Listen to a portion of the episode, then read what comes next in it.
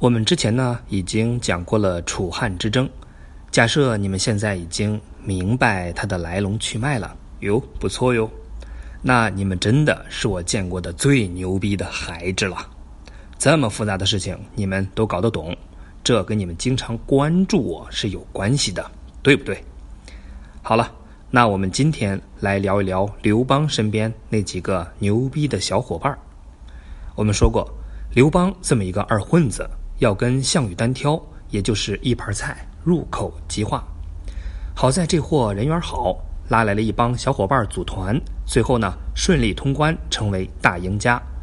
所以当皇帝这种事跟考试一样，你光会做题有个毛用，会做人才行啊！好了，废话少说，刘邦打下来天下是一整个团队的业绩，而团队里有三大支柱，他们。就是萧何、张良、韩信，是不是如雷贯耳？是不是久仰大名？是不是仔细想想，那这几个到底是干嘛的？这种尴尬的处境是每一个装逼的发烧友所不能容忍的。那么好，我们来把他们的故事串一串，串完以后，保证你进入三百六十度无死角了解模式。温馨提示：混派装逼。小技巧，了解历史，千万不要只看那些零散的小故事。你如果不能把它们串起来，你就懂得再多，也就是一本人肉故事会而已。所以，我们今天的重点不是那些很 low 的小故事，而是要给大家捋一下人物关系。首先呢，我们来给他们贴一个标签儿，这样你已经明白一半了。萧何，职位后勤部长。必杀技大变活人，出身屌丝，死的善终。张良职位高级参谋，必杀技脑洞大开，出身贵族，死的逍遥。韩信职位大将军，必杀技不按常理出牌，出身纯屌丝，死的哎呀妈太惨了。故事呢是这样的，首先他们怎么跟刘邦认识的？第一个跟随刘邦的是萧何，刘邦还是大秦朝，他俩呢就是好基友。萧何当时是一个级别很低的基层干部，类似于乡政府的秘书什么的。可是这个人很聪明，会过日子，跟刘邦产生了屌丝与屌丝之间的深厚情谊，常常吃个烧烤，因为他坚信刘邦是一个干大事的人，最后跟着刘邦一起造反。萧何对刘邦那是真爱。刚齐的时候，刘邦跟人抓阄当领导，萧何把纸团上全写上刘邦的名字。等刘邦抓出一张，萧何立即把剩下的纸团吞进肚里。人生得这样一支神的队友，夫复何求啊？那么是什么原因能让一个男人对另一个男人如此的死心塌地呢？好吧，刘邦肯定不是因为帅。那萧何和吕公确实是因为刘邦长着霸气的皇帝脸而甘为左右的，所以萧何和刘邦的关系就是一起出来打工的老乡。刘邦第二个认识的张良是从别人那里挖过来的。陈胜吴广造反，大家跟着起哄。当刘邦在给楚王当马仔的时候，张良还是韩王的人。但因为这货实在是太聪明了。刘邦去咸阳削皇帝的时候借来用了几天，一出手就华丽丽的拿下了咸阳。等张良要回韩国的时候，哎呦我去，韩国让项羽给灭了。就这样，他又回到了刘邦的身边。所以张良算是项羽送给刘邦的。张良欧巴，绝对的高干子弟、高富帅。东周列国时期，祖上就专注韩国宰相二十年，故事挺多。早年呢，给一个猥琐的老变态黄石公剪拖鞋，然后又被半夜约到了桥上，百般的猥琐，最后换来一本通关秘籍，脑洞大开的传说，大家都知道了。再就是更早在博浪沙刺秦王，刘邦逃出鸿门宴之后，他留下来买单等等，反正就是智勇双全，怎么牛逼怎么来，关键人长得还很帅。师奶杀手，属于让你没地方说理的纯男神一枚。最后加入刘邦阵营的是韩信，这小子出身纯粹是一个问题少年，穷的饭都吃不上，性格又差，到人家蹭饭还不给好脸色的那种，所以特别不招待见。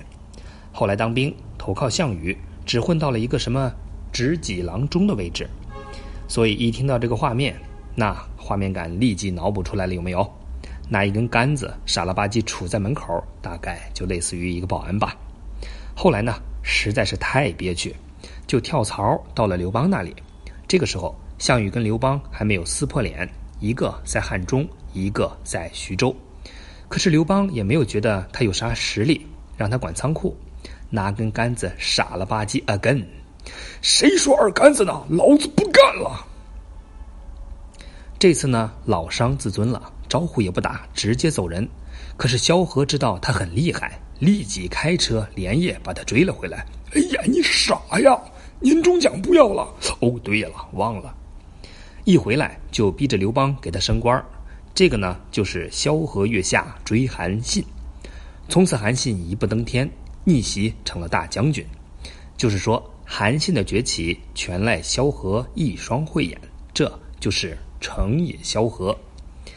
另外呢，也告诉我们，你最好不要去惹当过管理员的兄弟，什么仓库管理员、城市管理员和图书馆管理员。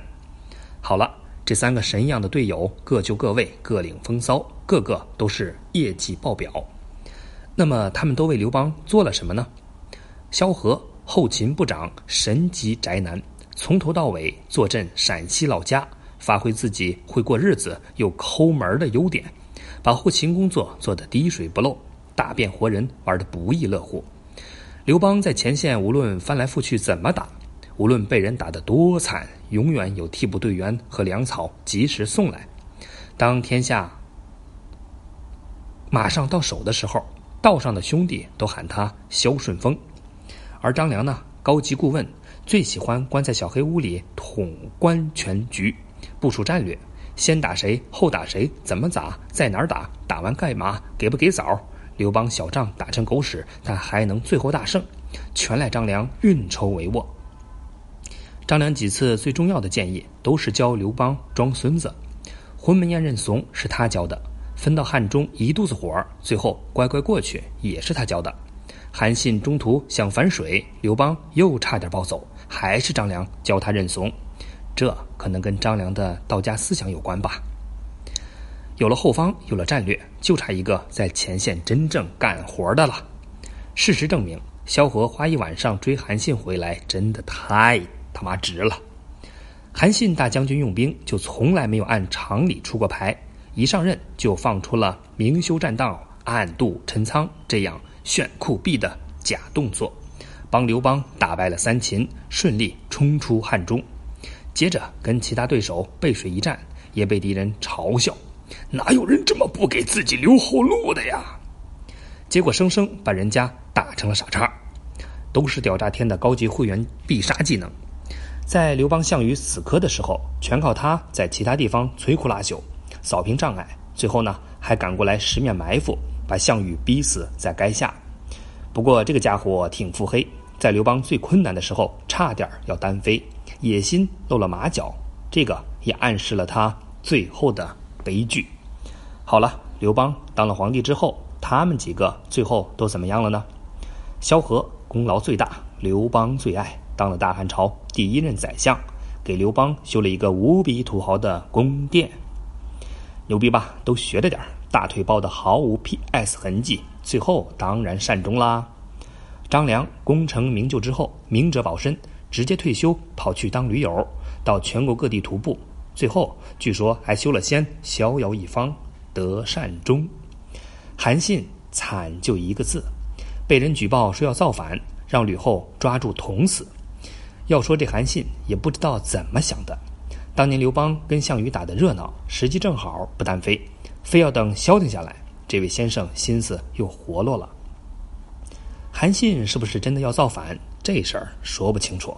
打天下的时候会打仗是块宝，但天下打下来以后会打仗那就是棵草。对皇帝来说可能还是棵毒草，所以你懂的。吕后一个女人怎么搞定他的呢？让萧何打电话骗过来的。阿嘿啊，出来吃过烧烤，刘邦说他请客。是的，把韩信骗出来的就是当年一手推举他的萧何，这就是败也萧何。好了，这个男人帮我们就聊到这里，要细节的部分大家可以自行去了解。在此之后呢，我们将进入中国历史上最激动人心的一个阶段，敬请关注大汉王朝。